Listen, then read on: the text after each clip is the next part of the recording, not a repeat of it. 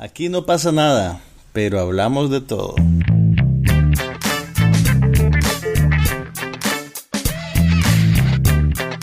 Un podcast sobre cine, TV, tecnología y todo lo demás.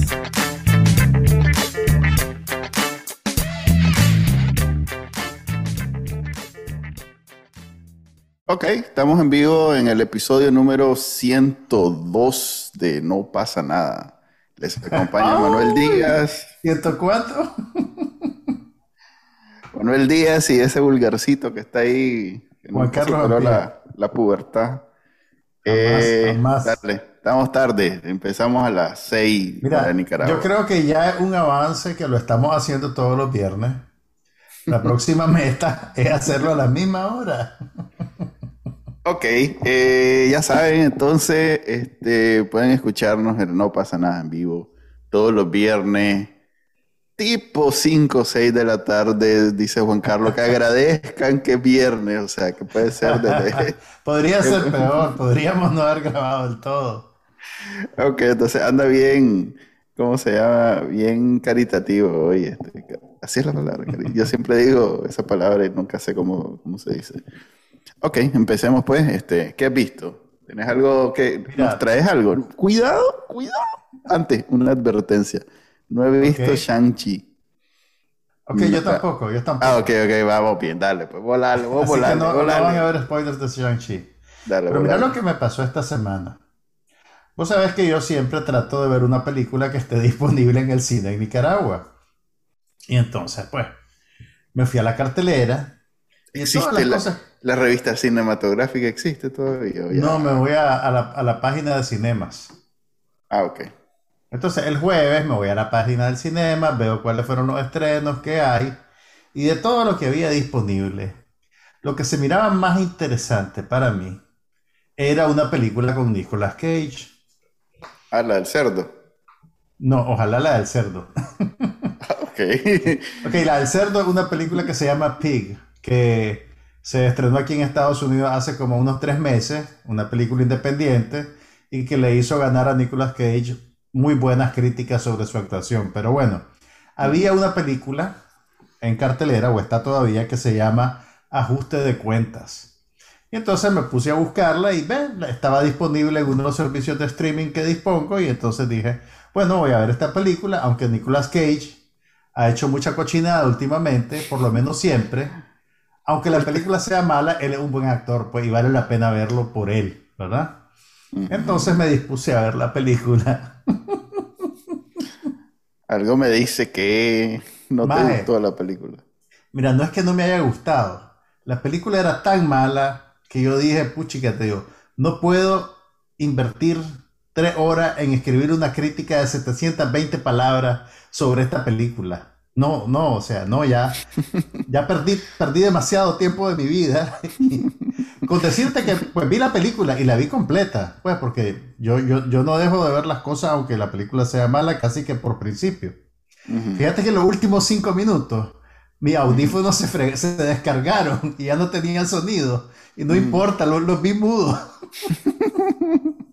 los vi mudos porque ya nada me importaba, ya, ya solo quería que acabara. Pero por lo menos viste la letra o ni eso.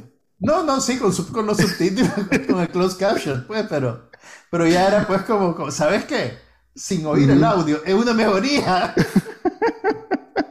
La viste tipo porno, pues. Wow, te digo, no, la... ¿Cómo veías? ¿Vos veías porno? ¿Cómo el- Ah, ahí está, hombre, el Ah, porno todo volumen, sin pues. sonido. No No, es mira, como todo el mundo lo ve, no sé. Mira, es una película bien, o sea, bien, bien. O sea, el tipo de película que vos decís, puta, este hombre es cierto que le debe plata al fisco. Vos no sabes lo que es deberle plata al fisco, ¿no? Es una, era una película bien mala. Mira, la, la película, eh, a ver, es una película sobre un ex convicto que sale de la cárcel. Y, y de ahí, entonces, no hay... No. No, pues solo te, solo te voy a dar la premisa, ¿verdad? Entonces el Ok. maje tiene un saquito de reales, ¿verdad? De sus mafiosos por los que pasó en la cárcel. Y el maje quiere reconectar con su hijo, ¿verdad? Y pasan cosas que no quiero recapitular porque son bien estúpidas.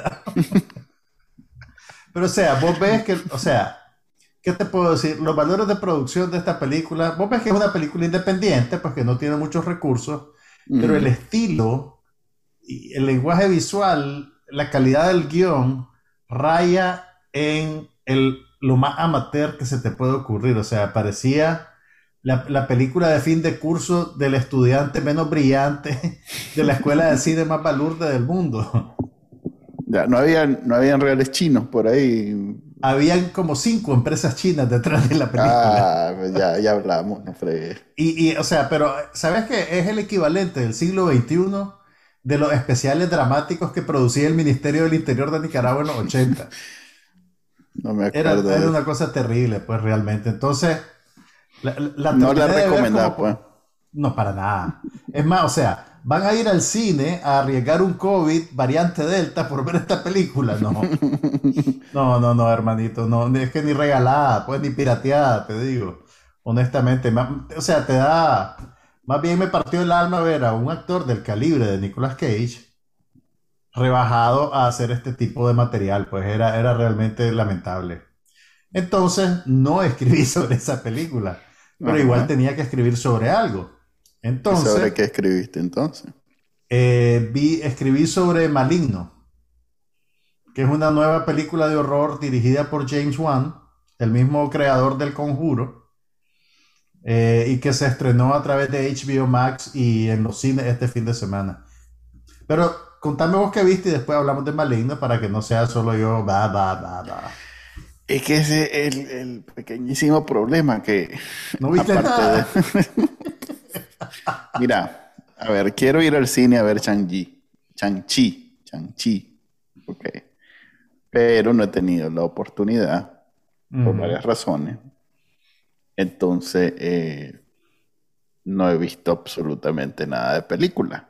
Vos sabes que va a llegar el día en que nos sentemos a grabar el podcast y ni vos ni yo vamos a haber visto nada. Pero, no, Freddy, yo creo que ya hemos tenido un par de episodios de ese tipo. Pero eh, sí debo decir que hay dos series que acaban de reiniciar, o bueno, reiniciar, pero retomar, que sí vale mucho la pena hablar de ellas. Por ejemplo, empecemos por What We Do in the Shadows, tercera temporada, acaba de iniciar. Ok. Y es extremadamente buena. O sea, la segunda temporada fue muy buena. De hecho, terminé la temporada diciendo eh, cómo subieron. A mí la película realmente no me dio tanta risa, debo aceptarlo. ¿La viste? Sí.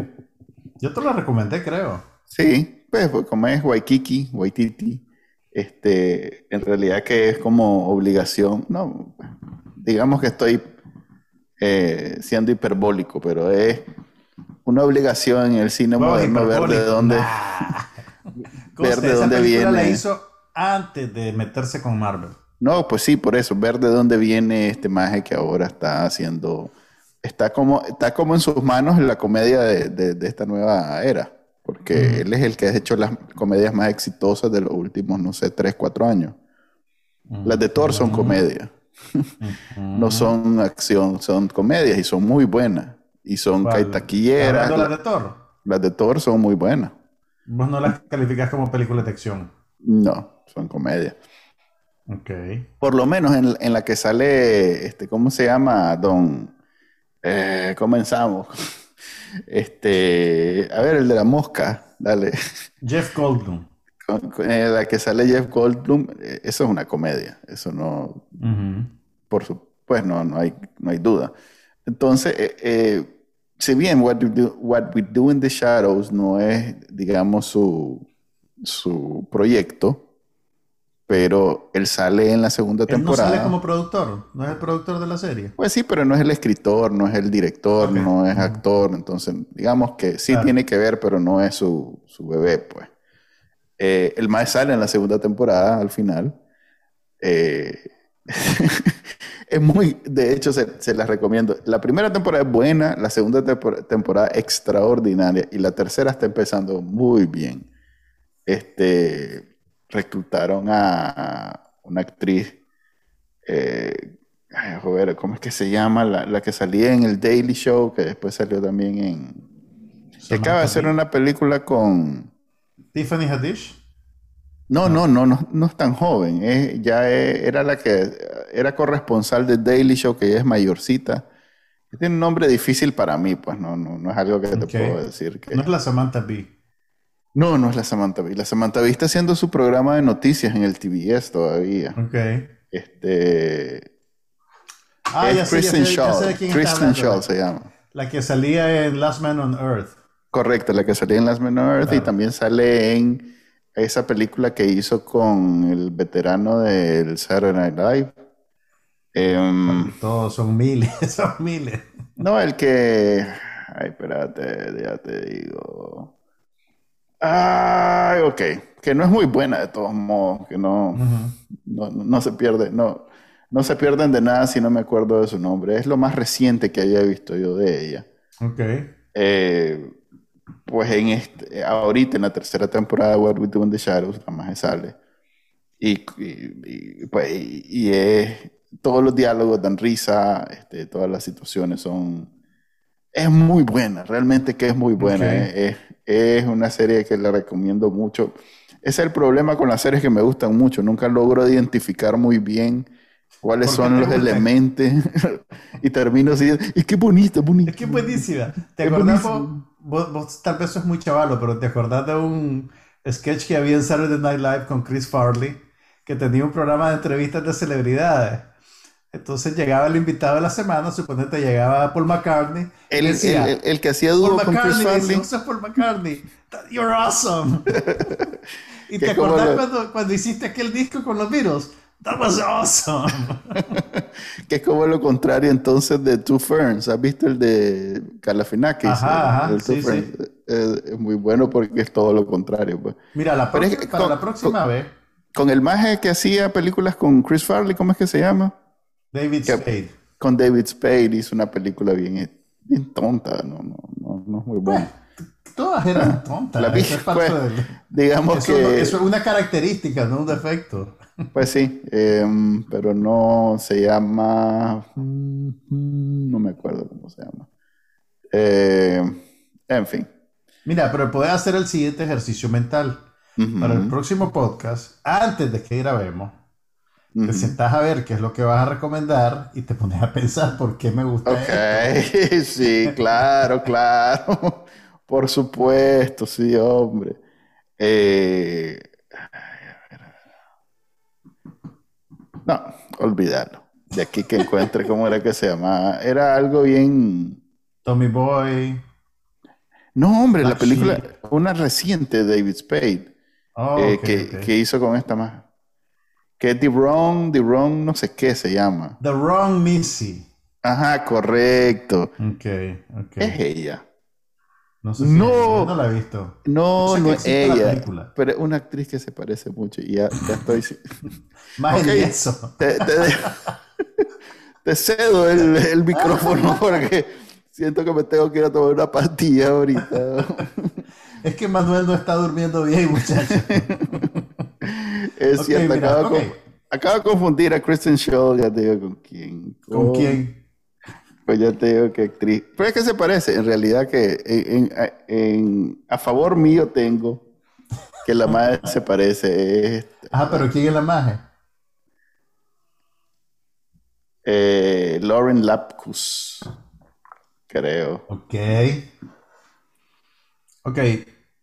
Sí, Lauren un rato, pues te voy a contar de maligno. No, espérate, pero terminemos.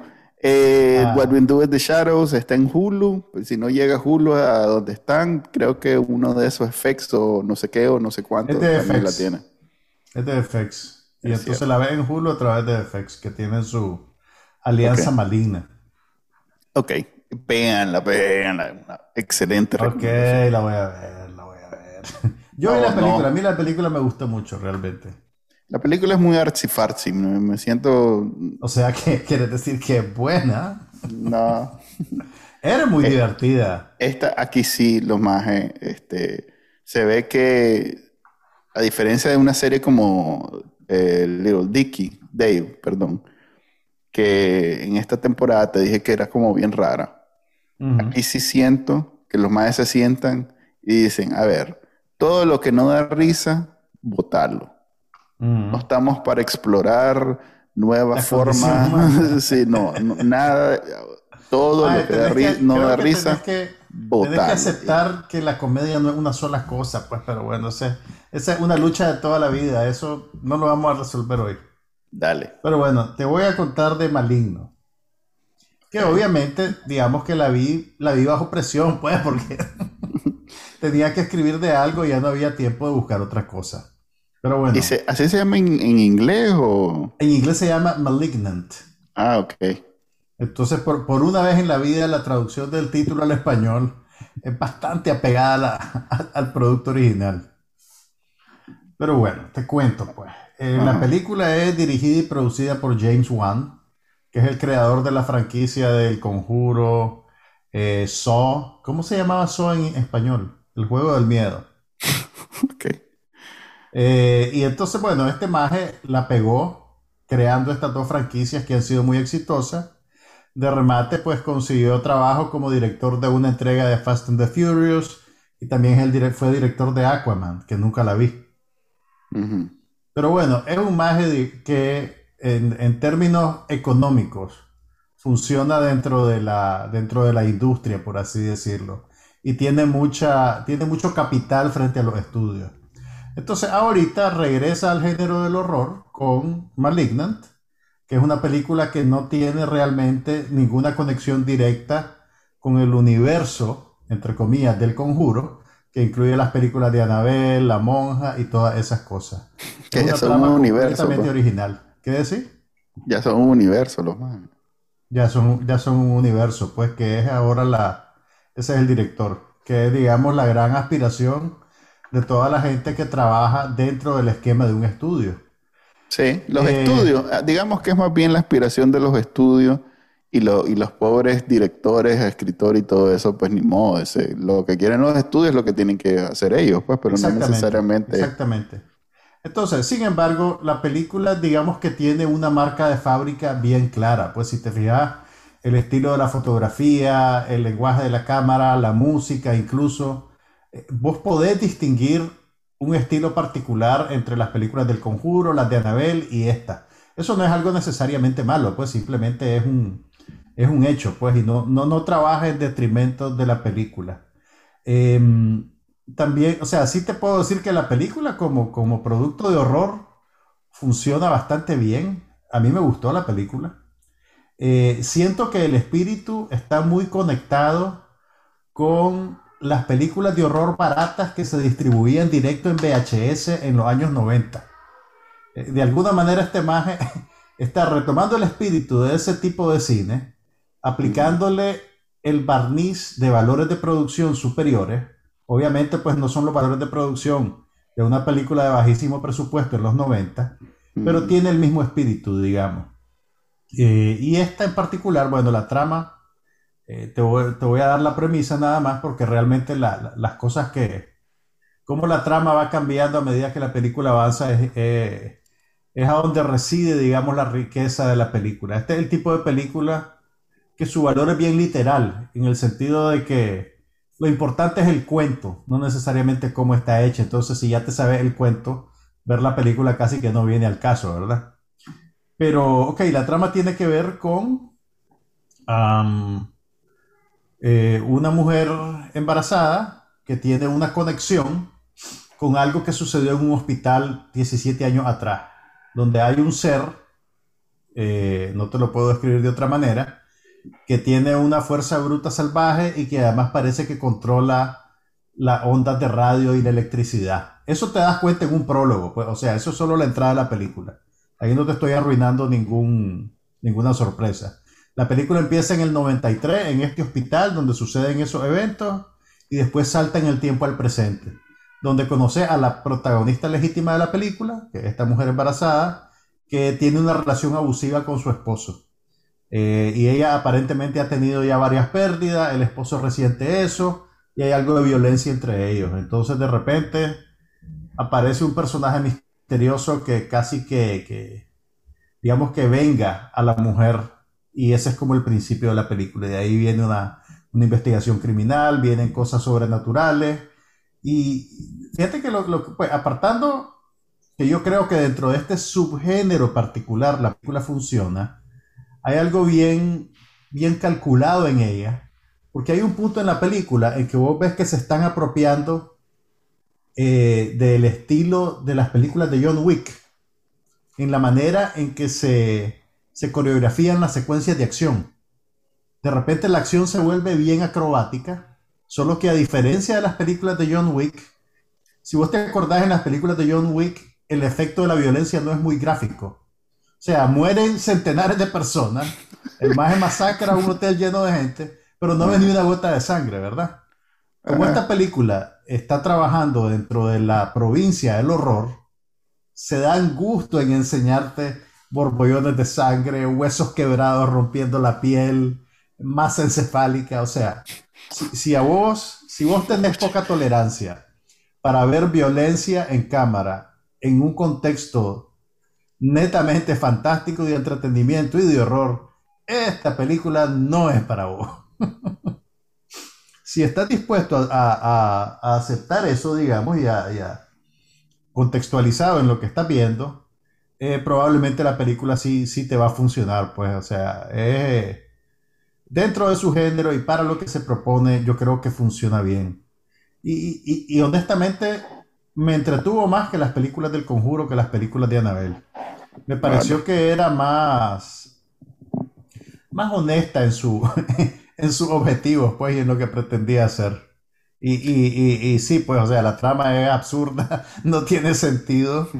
algo curioso, fíjate, los personajes, pues, son personajes bien arquetípicos, pues, ¿verdad? La, protagonista tiene una hermana que es como la clásica mejor amiga, ¿verdad? Que la más es valiente y hace lo que no tiene que hacer para ayudarle a su hermana, ¿verdad? Hay un detective que es un más así como galán y el detective tiene una compañera de patrulla que es una más eh, así como dicharachera y rebanona y escéptica y después tenés a la, a la, investigadora de la escena del crimen que parece la, parece la Vilma de Scooby-Doo y está enamorada del detective. Entonces, no, me está vendiendo, no me la está vendiendo muy bien, loco. No, o sea, lo que te quiero decir es que son arquetipos reconocibles, ¿me entendés? Y vos podés ver cómo esta película también podría funcionar. Si, sería, si fuera una película más cara, probablemente tendría actores reconocibles en esos papeles.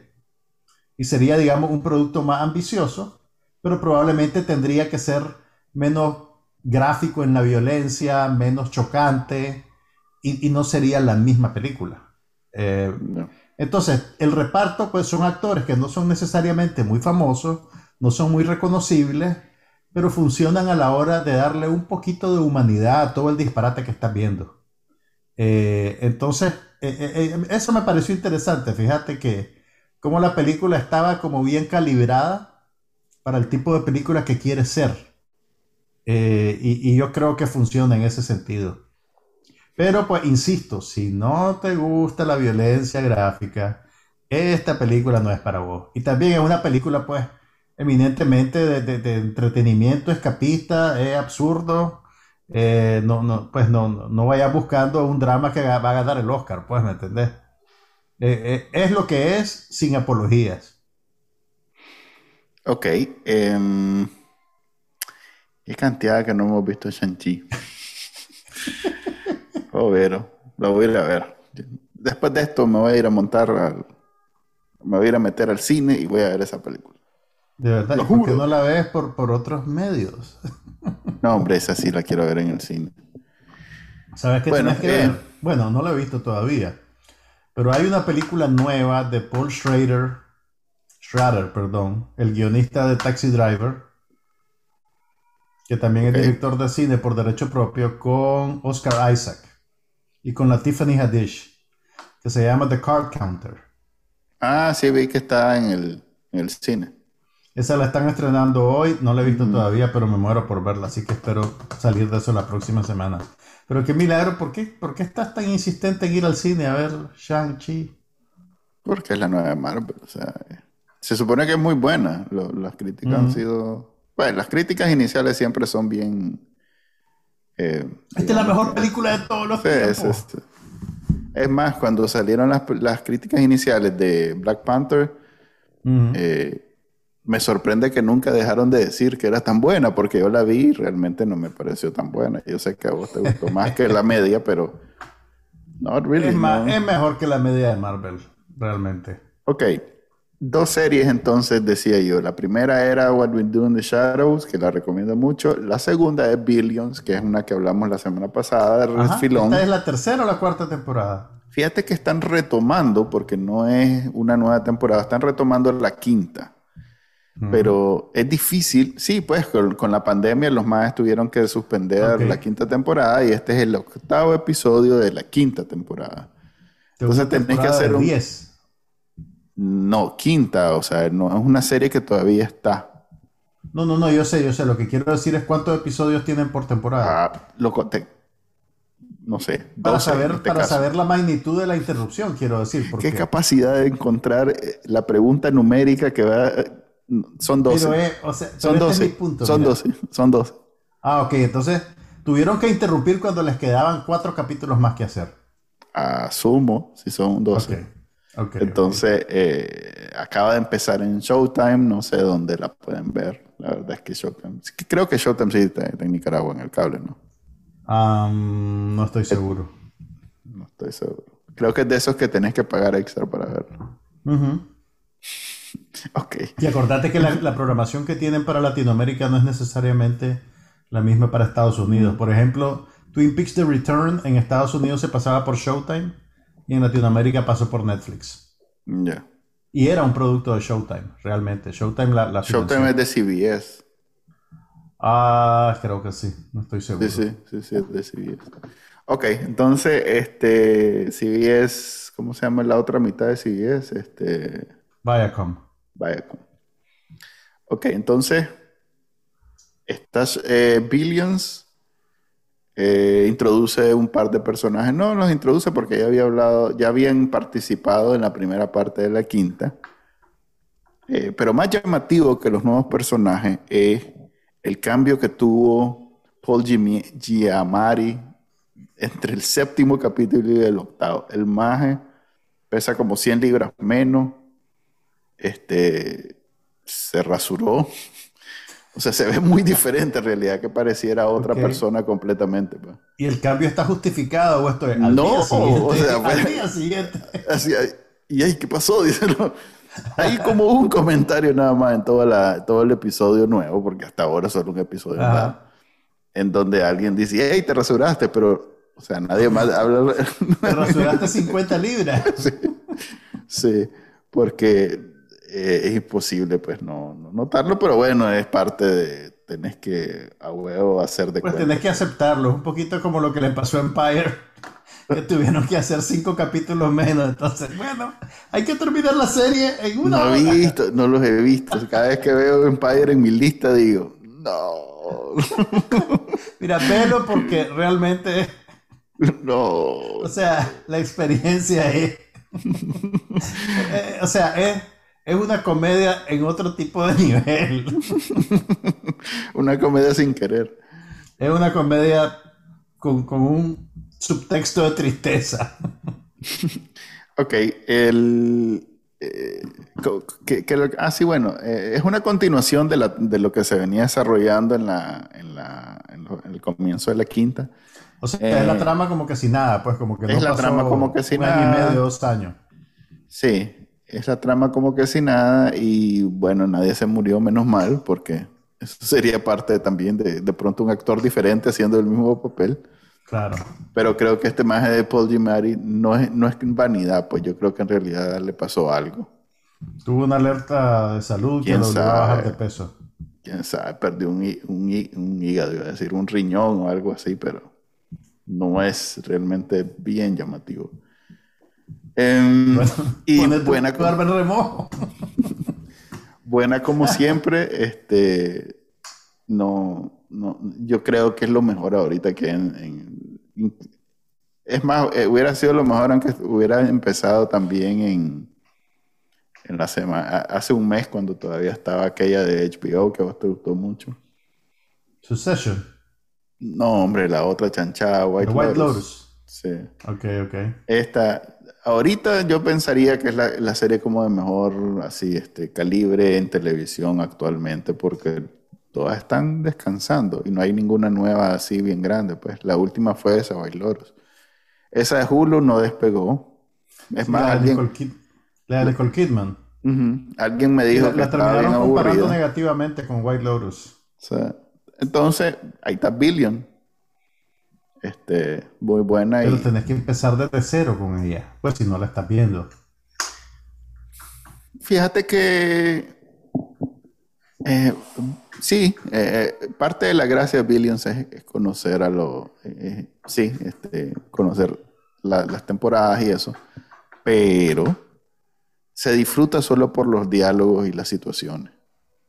O sea, tienen, me recuerda mucho a ¿cómo se llama? No puedo creer que esté olvidando al maestro de la de lo- de- del, escritor de guiones más. De hecho, hay un maje que tiene el mismo apellido que él en Billion, ¿sabes?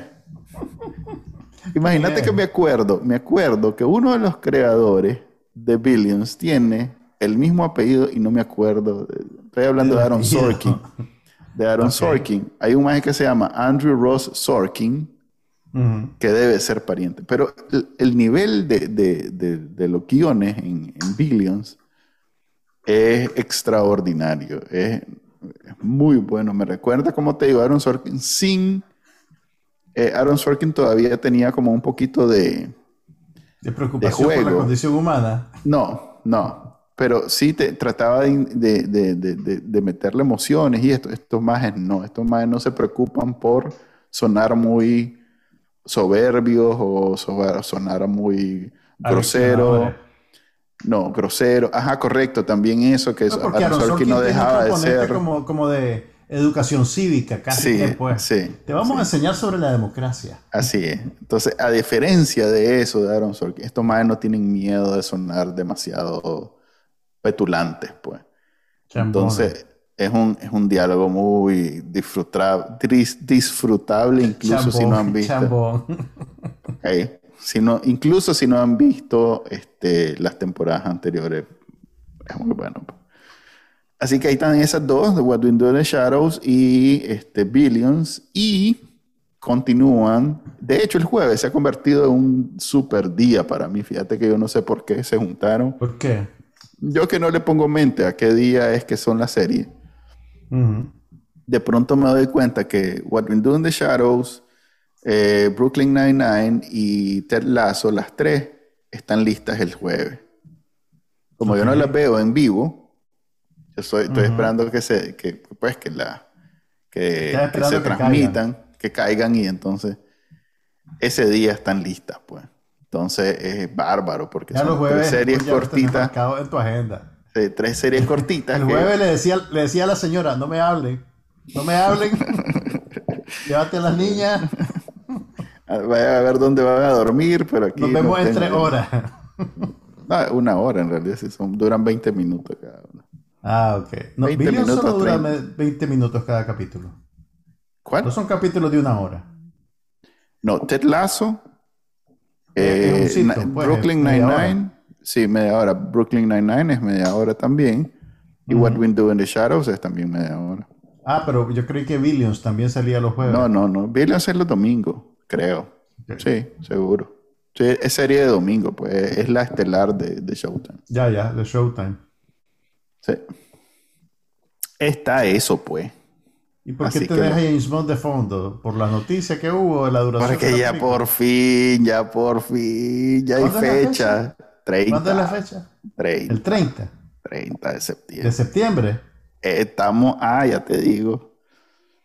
Yo ahorita sí, así mido mis días, digo, ok, este, ¿a cuántos días de James Bond vamos a tal cosa? Entonces, estamos a 10, estamos a 20 días del estreno. Tienes que ser paciente, ya casi. Solo falta que, bueno, no, va, va a sonar bien superficial, pero solo falta que de pronto venga un, una, ¿cómo se llama? Una variante X y pff, cierren de nuevo todo y lo tiren para el 2023. Que ya pasó con un par de películas, ¿verdad?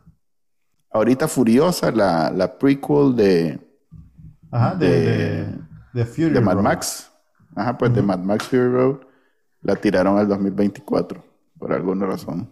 porque atrasaron la producción. Por alguna razón, pero así, esa fue la noticia que vi. Pero hay, ah, ¿sabes qué? ¿Sabes? Ya me acordé qué película aplazaron el estreno, Jackass. Ok. No, en serio, viene una, una nueva, una reunión. Sí, de no, he visto los trailers, he visto los trailers. Incluso pa- ya estaban poniendo los trailers en el cine y hace como dos semanas anunciaron que estaba aplazada para el 2022. Y hay otra película también de alto perfil que, que también la están tirando para allá, así que todavía no canta victoria 007. Yo creo que ahora sí, no fregué, no se puede ya. Ya, Está, está guardada desde el 2019, no, desde el Desde- 2020. 2020. Pero era para el verano del 2020. Sí, O sea que en mayo, que empezó la, la pandemia. ya, ya tenía un año. Marzo. No, estaba para el, para, a ver, la pandemia empezó como en febrero, marzo. En febrero Estados Unidos entró en lockdown.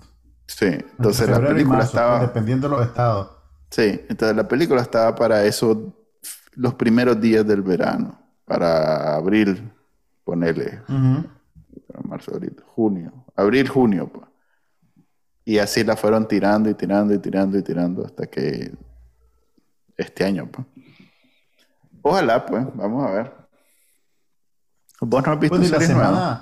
¿Ah? ¿Vos no has visto series nuevas? Mira, series nuevas no, lo que sí hice, que que- fíjate que cada vez me cuesta más ver más de una o dos cosas al mismo tiempo cuando se tratan de series. Entonces lo que hice fue que terminé de ver ya Succession, ya terminé la segunda temporada, en, creo que en octubre empieza la tercera. Eh, está bien, lo, lo único que me, bueno, no me desconcierta, pero me parece curioso, la segunda temporada termina como, como cerrando un círculo, como que te devuelve a cómo estaban las cosas al principio de la primera, en algún nivel. Entonces, no sé, no sé, pues probablemente la tercera temporada van a hacer algo como completamente distinto, pero te deja la sensación de que, puchica, entonces, ¿para qué pasó todo esto? Que contaron en dos temporadas y estamos más o menos en el mismo lugar. Entonces me quedó esa sensación y seguí viendo Only Murders in the Building. ¿Viste el otro capítulo? Sí, lo vi. Es te que digo... terminó bien, terminó bien. No, termina bien, pero, pero te digo, eh, realmente un ajuste grande, porque lo, lo que hace Hulu, que lo hicieron también con esta serie, es que cuando empiezan, te estrenan tres, cuatro capítulos de un solo. Y después pasa a la periodicidad de un capítulo por semana. Yo quería ver más de un capítulo más. Por eso es que ves más de, más de una serie, por eso puedes ver. Sí, pues, pero de este quiero decir. O sea, un capítulo solo de media hora. ¿No has visto nin- ningún capítulo de Ted Lasso? No, no, no, no he visto ningún capítulo. Te de recomiendo. Eh, eh, Ted Lasso es esa serie que a quien se lo recomendés le va a gustar. Pero ahorita te digo, esta- es que me gusta tanto Only Murders in the Building que casi que no quiero ver nada más, ¿me entendés? Ok. Es Sentís que- se la ese- estás pegando. Y ese, ese- hay algo de eso. Y ese maje de, de, de Martin Short, es- ese maje es divertido caminando por un pasillo, o sea, yo no sé, o sea, no, no- no sé qué es lo que Cada- hace, pues. que acaba de ser el hijo de ese Mike que de pronto te chinelé y... También hay- comencé a ver una serie de... En, pues tuve que volver a contratar eh, Disney ¿Qué cosa? Plus. Disney Plus ¿Qué? para la chavala. Es que ya... Ajá, para las chavalas, sí, seguro. Sí, sí, no, yo... Pero bueno, está... Es más, la empecé a ver no en Disney Plus, pero bueno. Pero ¿qué serie, ya- qué serie te hizo? Hay una nueva, hay una serie animada de Marvel que se llama What If. ¿Y qué tal si? Podría ser la traducción. Que es sobre, eh, voy a buscar el, el trailer. Es sobre eh, el universo Marvel, pero planteando versiones alternativas a las que ya conocemos en términos de, de la historia, pues. Suena como un compromiso muy grande, maje. No, porque no son, no se enlazan, por lo menos hasta ahora, solo he visto un capítulo. Pero son los actores originales y pues solo ponen la voz, no es como que salen, porque es animada.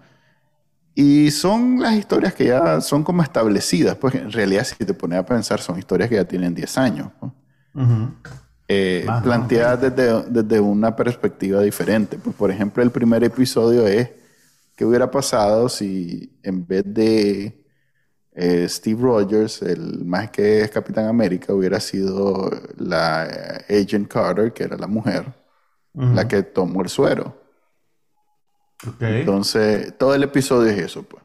Es la más pero, pero tenés que saber que eso pasó para Sí, pero te lo ponen. En la onda de la te, hacen, te hacen una pequeña. Pues, te, lo, te lo explican. No es como que tenés que a conocer.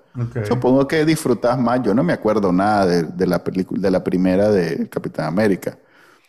Supongo que disfrutas más si la tenés fresca en la memoria y estás viendo las cosas y comparando en tu mente y no sé qué y no sé cuánto. Pero es interesante incluso sin eso, pues, porque no necesariamente está completamente alineada. lo es más, esa es la intención, pues, que sea algo diferente. Entonces, a mí me gustó. Eh, la voy a seguir viendo, pero como es animada, pues no, no, termina, no termina de hacerme sentir como que estoy viendo un muñequito. eso hace un poquito difícil la... Pero bueno. ahora una, una pregunta para vos, así proyectándonos hacia el futuro. ¿Vos tenés alguna expectativa con Dune? ¿Alguna vez entraste en el culto de Dune o te es completamente indiferente? Mm, mira, entiendo la importancia en la cultura geek que tiene. Eh, como nosotros en Nicaragua nunca, pues, tuvimos así como... Entiendo que son unas novelas o cuentos que fueron muy populares y que todos los intentos que han tenido de hacerla en televisión o cine no ha sido exitoso. Y de hecho, estuve escuchando en el podcast de tecnología que yo escucho, que de nuevo vuelven a darse con la piedra en los dientes porque están tratando de hacer algo que aparentemente es tipo, eh, tipo Game of Thrones, así de largo, de nuevo en, un solo, en una sola película. Entonces que no hay manera que quede bien, pues. No, si bien se ve que hay dinero detrás y se ve que la historia es interesante. Es más, yo vi alguna de las versiones en algún momento y se me olvidaron inmediatamente, pues no, marcó mi vida. Pues. Mira, yo, eh, nunca leí las, novelas, son de un escritor que se llama Frank Herbert y son como una pieza importante pues para los fanáticos de ciencia ficción. Sí vi la primera película que se hizo de Dune, que es famosa porque eh, la hizo David Lynch. David Lynch eh, acababa, creo que acababa de hacer Eraserhead, que era como su carta de presentación, fue su primera gran película. O la hizo después, no me acuerdo. Pero bueno, David Lynch, Dino de Laurentiis, el productor italiano, tenía los derechos para hacer Dune y contrató a David Lynch para ella. Entonces, eh, le dieron al principio carta blanca creativa, él hizo su película de estilo David Lynch, pero en algún momento De Laurentiis le, cortó su libertad creativa, le quitó el control de la película, eh, la reeditaron sin que él lo autorizara y fue la peor experiencia creativa en la carrera de este maje, pues, y creo que lo, volvió eh, acérrimo acólito del cine independiente para nunca estar a merced de los caprichos de un productor. Entonces, y la película misma pues fue, eh, fue un fracaso económico y un fracaso de crítica. Con el tiempo hay gente que la ha querido reevaluar y que la acepta, pero lo que es David Lynch, cuando lo entrevistan y le preguntan por Dune, casi que se queda mudo, pues, y no habla, dice que él no habla de ese proyecto, no habla de esa película. Eh, después creo que años más tarde, el, el Sci-Fi Channel produjo una miniserie que pretendía ser más apegada a los libros, porque los libros son una novela larguísima que obviamente si la querés destilar a una película de dos horas, pues tenés que cortar un montón de cosas. Y hay también una versión que nunca se hizo eh, con el director del chileno Alejandro Jodorowsky, que es un, director de películas que si David Lynch te parece raro, este maje pues te va a quebrar la cabeza completamente. Entonces hay un documental que trata de reconstruir de alguna manera lo que iba a ser la versión de Jodorowsky de Dune, con maquetas y con dibujos y una serie de cosas. Eh, incluso fíjate que algunos de los diseños de la criatura que se utilizó en, Alien eh, eran, estaban preparados para ser utilizados en la versión de Dune de Jodorowsky. Entonces, ahorita fíjate que no me acuerdo de cómo es la línea de tiempo. Tal vez el proyecto de Jodorowsky anterior a, a la película de David Lynch, pero bueno. Ahora, esta versión nueva que se va a estrenar la próxima semana es dirigida por Denis Villeneuve, que es el director canadiense, creo que es este hombre, que hizo, bueno, ha hecho varias películas dramáticas de, de alto perfil, pero lo más reciente que hizo fue la secuela de Blade Runner, que se estrenó hace como cuatro años. Entonces hay muchas expectativas sobre lo que esta película puede hacer está diseñada para hacer eh, un, ciclo de dos películas. Esta es la primera de dos partes. Y el Maje ha figurado mucho últimamente en la prensa porque no está muy contento con el hecho de que Warner Brothers va a estrenar la película al mismo tiempo en su plataforma de streaming y en cines. La salida de eso es que el Maje la pida para el 2022 porque ese plan es todo el año pero no creo que lo pueda. No, o sea, ya, el maje, pues obviamente no puede hacer nada. Contractualmente debe estar eh, enllavado. Y la película ya se estrenó en el Festival de Cine de Venecia. Mm. Entonces, ya, pues ya, ya, es lo que es, digamos. Pero sí, pues en, en, todas sus entrevistas ha dicho eso, pues que, que le parece terrible que la gente vea la película en una pantalla pequeña porque está pensada como un espectáculo para la pantalla grande por la magnitud de los efectos especiales la escala de la producción. Entonces, eso ha sido, digamos, el, tenor de la discusión en los medios. Pues sí. Eh, como, este, pues, digamos, es un, es un problema para los estudios de cine, es efecto de la pandemia, qué significa para el negocio a largo plazo. Eh, pero yo creo que incluso también Patty Jenkins, la directora de, la directora de La Mujer Maravilla, que también de La Mujer Maravilla 1984 creo que fue, que también eh, se quejó de que la estrenaran paralelo en la plataforma de streaming y en los cines. También salió diciendo que ahora para ella hay un montón de películas que es como que no existieran porque salen directo en streaming, que en realidad es una posición bastante, bastante cómoda si son de las que están matriculadas en hacer películas de estudio, que solo se hacen 12 películas al año. Pues por así decirlo. Pero pues esa es la estudio hace solo dos películas al año? Eh,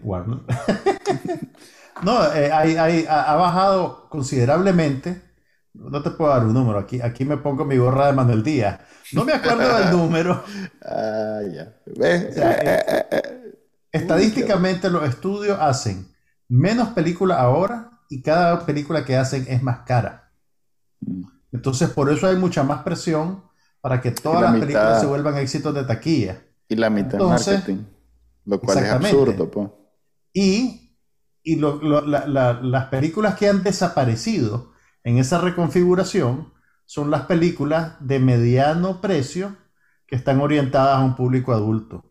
Entonces, por eso ahora no ves tanto drama sobre la condición humana, que son los que te gustan a vos. y si ves cinco películas de superhéroes, pues una cada tres semanas. Entonces, esa es una particularidad del negocio ahora. Pero Villeneuve pues está haciendo su berrinche porque quiere que, pues porque le gustaría que su película fuera exclusiva para el cine por más tiempo de lo que le están, de lo que la pandemia permite. Parecido a Dune, hay una serie que va a estrenar Apple TV en Apple TV, no, Apple TV Plus en unos días, de hecho, que se llama Foundation que es basada en unos libros de Isaac Asimov. ah, ¿de eh, verdad? Sí, entonces... Eh, no sabía que eso También en la cultura geek eh, es muy apreciada, o sea que... Por eso la relación, ¿no? Pues porque por un lado está esa, esa película de Dune y por otro lado está esta serie de Foundation que en el mundo de los geeks está hay mucha expectativa sobre las dos. Ok, ¿y qué es la fuerza creativa detrás de ella? Pues quién es el actor o el director, ¿sabes? El director es David S. Goyer, que es un maje que ha hecho más cosas con superhéroes. Creo que él hizo el guion de una de las de Batman. Creo que es el de. Hizo también eh, cosas de Marvel, pero bueno, ok. Es un maje que ha hecho cosas de superhéroes, entonces hay cierta expectativa. Expectativas a ver si, además que Apple, pues, entonces me imagino que le dijeron, "Ah, necesito 20 mil millones de dólares. Ok, aquí, hay 30 mil. entonces, ya hay un trailer, pues, pero no. Comprate un vestido con lo que te sobre. Entonces, vamos a ver. Eh, otro trailer que, que tuvo bastante, digamos, difusión es el Oh, nuevo el trailer de, De Matrix. ¿Lo viste? Ok, sí, lo, vi- lo vi y debo decir que pareciera como que la trama es la misma de la primera parte. Como ¿No que te- un no te regreso, esa ¿verdad? impresión a vos? Mira, lo- eh, te, te- te soy sincero, lo estaba viendo cuando vos ibas a entrar a- aquí al programa, no lo había visto completo. No lo terminaste vi, de ver. vi, sí vi, Más salió, salió el jueves. sí, pero pues, ellos, más El internet se paralizó. El internet se paralizó. para que veas cómo he estado de ocupado, pues. Entonces, pero sí vi, te Prioridades, cuento, prioridades, Manuel. sí vi el, el- el- la introducción en el sitio web que, que te decían que, que- que cogieras una pastilla, una de las dos pastillas, de las dos píldoras, entonces cogía una y entonces el mae eh, es interesante, pues, porque es interactivo y se supone que Eso no lo vi. Yo, yo, yo vi directo el, el tráiler en Twitter. ahí en Twitter. Uy, uy. ¿Qué te puedo decir? Soy un señor de edad. Ok. eh, Agradecer que no lo vi en Facebook. ala, en realidad. Más, y podemos hacer esto de poner las cosas en tiempo real. Lo estoy haciendo. Em, fíjate que yo no sabía que iba a salir otra vez Keanu Reeves. Ay, O sea no, yo sí, yo sí. Yo, sabía de que anunciaron el proyecto, pues, y dijeron que él va a salir. La gente está especulando si no es una trampita y realmente él solo medio aparece en un- unas cuantas escenas y Creo que por el ahí va. grueso de la trama se dedica a personajes nuevos. Creo que por ahí va. El que sí no aparece del todo es Lawrence Fishburne. Ah, ¿qué será? ¿Será que está enfermo? No, Porque desde que ese no le dice película... no los reales. ¿Quién sabe? Mira, desde que anunciaron que iban a hacer la película, pues como te imaginarás, se activó todo el, el- el- todos los rumores de quién venía y se volvía noticia cada vez que decían, ya firmamos a fulano para que entre en la película. Eventualmente dijeron que, que iba a pasar con Lawrence Fishburne y dijeron que no iba a estar involucrado. Entonces tenés a este actor que está ahorita, eh, que tiene un nombre enredado, que es el que hizo el papel de... que salía en... ¡Ay! No es Los Vengadores, ¿cómo se llama la serie de HBO? Eh, Dame una de los pista, superhéroes, lo la versión alternativa de los superhéroes. Eh, The Boys. No, No. no, no, no, no, la otra. La que pasaba en una novela gráfica buenísima que yo te quise hacer leer y que nunca quisiste. Eh, ah, eh, The Los Watchers. Vigilantes. No. The Watchers. The Watchers. The Watchers. Era. ¿no? Ay, qué horrible. Más estoy como vos. Ahí está, pues. Mi culpa. Espérame, ya te voy a decir. Ya te voy a decir si fue de las mejores series del año pasado. No, no se llama The Watchers. A ver, te voy a dar una- eh, es con. Qué horror. Ahorita la gente nos está irritando, diciéndonos el nombre. Déjame ver en Twitter, pues. A ver si es cierto. Ay, que Don Johnson salió haciendo el papel de un maje. Olvídalo. Eh, Espérame, espérame. No, es que no puede ser, maje, no puede ser. ok. Estos son los mejores momentos del podcast, cuando la gente nos ve buscando cosas en internet. ¿Cómo es que se llama la, la, la- la actriz negra que sí. Ese, Esa sí ese- seguro te- ese nombre te acordás de su nombre. Ella no sale te ahí. creo. Ok, Ella es la dame. protagonista, maje. ¿Sabes cuál es la, la cantidad de esto? Que, que yo no tengo acceso a Watchmen, Watchmen. Watchmen. Watchmen. ¿Ves que, ves Ok. que anduve cerca, por lo menos? A diferencia de otras Sí, personas. vos dijiste Watchers. Por eso, pues. pero Yo soy un Entonces, este inclusivo. que se llama Yaya Abdul Mateen es el que tiene ahora la figura que parece ser Morfeo, porque tiene esa escena donde le enseña las dos píldoras a Neo, que es lo que él hacía, lo que hacía Regina King, este estamos hombre hablando. en la primera película. Entonces, todas esas cosas me hacen pensar que, pero claro, no puede ser tan sencillo como que van a contarte de vuelta el mismo cuento. Entonces, no sé, no sé, no sé qué va a pasar. Creo que este Matrix se complicó a su se complicó tan tanto la trama a su detrimento, pues. Este fue tanto lo que lo que le dieron vuelta que al final no había manera de de cerrar el círculo, pues. Mira, honestamente, yo pues, recuerdo- Satisfactoriamente, pues. Sí, o sea, no había manera de la primera película. La primera película era, es, es buenísima. Pero la- la- las, las dos secuelas, no, no me acuerdo casi nada de ellas. O sea, ca- hace de cuenta que me, me borré el disco duro.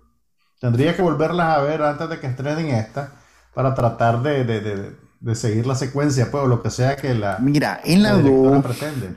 En la 2, Neo, entonces este, ya es más poderoso. Y en la 3, el más este. Ah, bueno, ok. Fíjate que yo a, los estos, a estos hermanos Wachowski. Ahora son hermanas. Los dos, Ah, ok. La más se los dos se, se cambiaron de género. Se llaman Lana y Lily Wachowski. Ok, los dos Pero hermanas. esta película solo la hace una de ellas. Creo que solo es Lana. Ok, entonces, esta, esta más, yo me voy a quedar con la serie que le hicieron a Netflix de. eh, Sense8.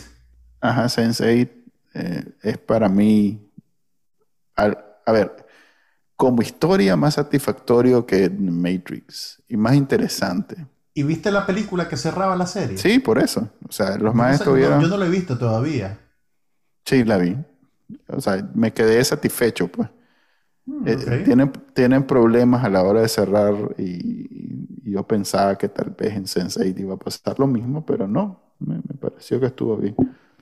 No, Y, y- y debe haber sido difícil porque yo entiendo que Sense8 lo tenían proyectado para hacer cinco temporadas. Y al final solo fueron dos temporadas y una película. Eh, Ok, yo creo que hasta ahí llegamos hoy haciendo, Hasta haciéndole el chicle a, la- a las tres, cuatro cositas que vimos. Eh, eh, es preocupante esto, más tener que ver algo el fin de se- la semana. Yo me comprometo. no- que no vio nada.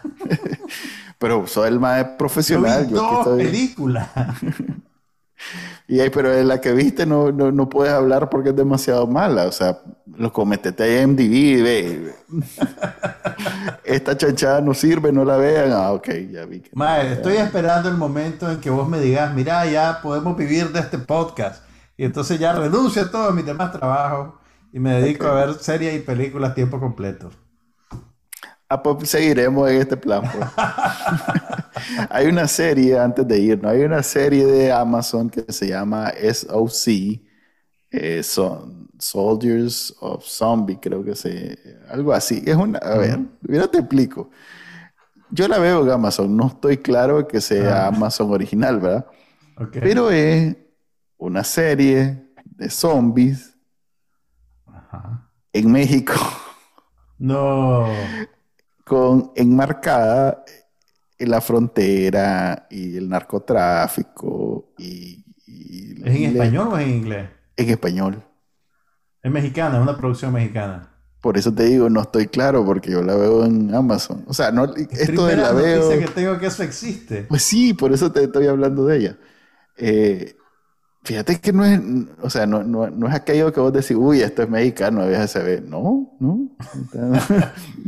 Y acabamos de perder a todos los escuchas mexicanos. No, pues ahí no fregues. Es como que nos digan, ah, la esa mierda. Eh, Eso Parece de viaje se especial ve que he hecho. del Minte en los 80. Eso, sí, eso de viaje se ve que he hecho en Nicaragua usted va a ofender. No, Pero bueno, ahí está esa es serie a los que les gusta, a los que les gustan los zombies. Ahí está esa serie, es un enfoque Pero es curioso diferente. porque a vos no te gustan los zombies. No, por eso solo vi como la mitad del primer episodio. Eh, Pero lo bien. recomienda. No, no, ahí está para los que les gustan los zombies. Es todo una, una subcultura, no, no creas. Aunque debo decir que estoy viendo Walking Dead y está mejor que por lo menos las últimas tres temporadas. Vaya. Las tres Pues, lo cual no, es muy- temporadas de- no es tan de 12. difícil, güey. Sí, de como 20. Pero sí, está, está bien, está bien. Ok, vamos, vamos a ver si veo a tu amigo los zombies mexicanos. No, no lo pienso. ok, eh, esto fue el Bueno. episodio número 102 de No pasa nada. Nos vemos el próximo viernes, como dice Juan Carlos. Agradezcan y no pidan hora. Agradezcan que es viernes y que No, se a, hace a ver, a ver, vamos, vamos a comprometernos desde ya con una hora. ¿Cuál es la mejor hora para grabar? cinco y media hora Nicaragua. Esa es la Cinco hora. y para- media hora, Nica. Entonces, nos, Cinco y media. nos escuchamos en siete días a las cinco y media de la tarde. Y el lunes, ya saben que a la una hacemos el podcast de Bacanalica, donde no hablamos ni de Bacanalica, que es el películas. Sí, ese no hablamos de películas ni nada, solo hablamos de Nicaragua y de lo que está Tenemos pasando. ahí un problema semántico porque se llama de Bacanal Nica. Ese problema ya. ok, nos vemos pues. Bye. Hasta luego. Aquí no pasa nada, pero hablamos de todo.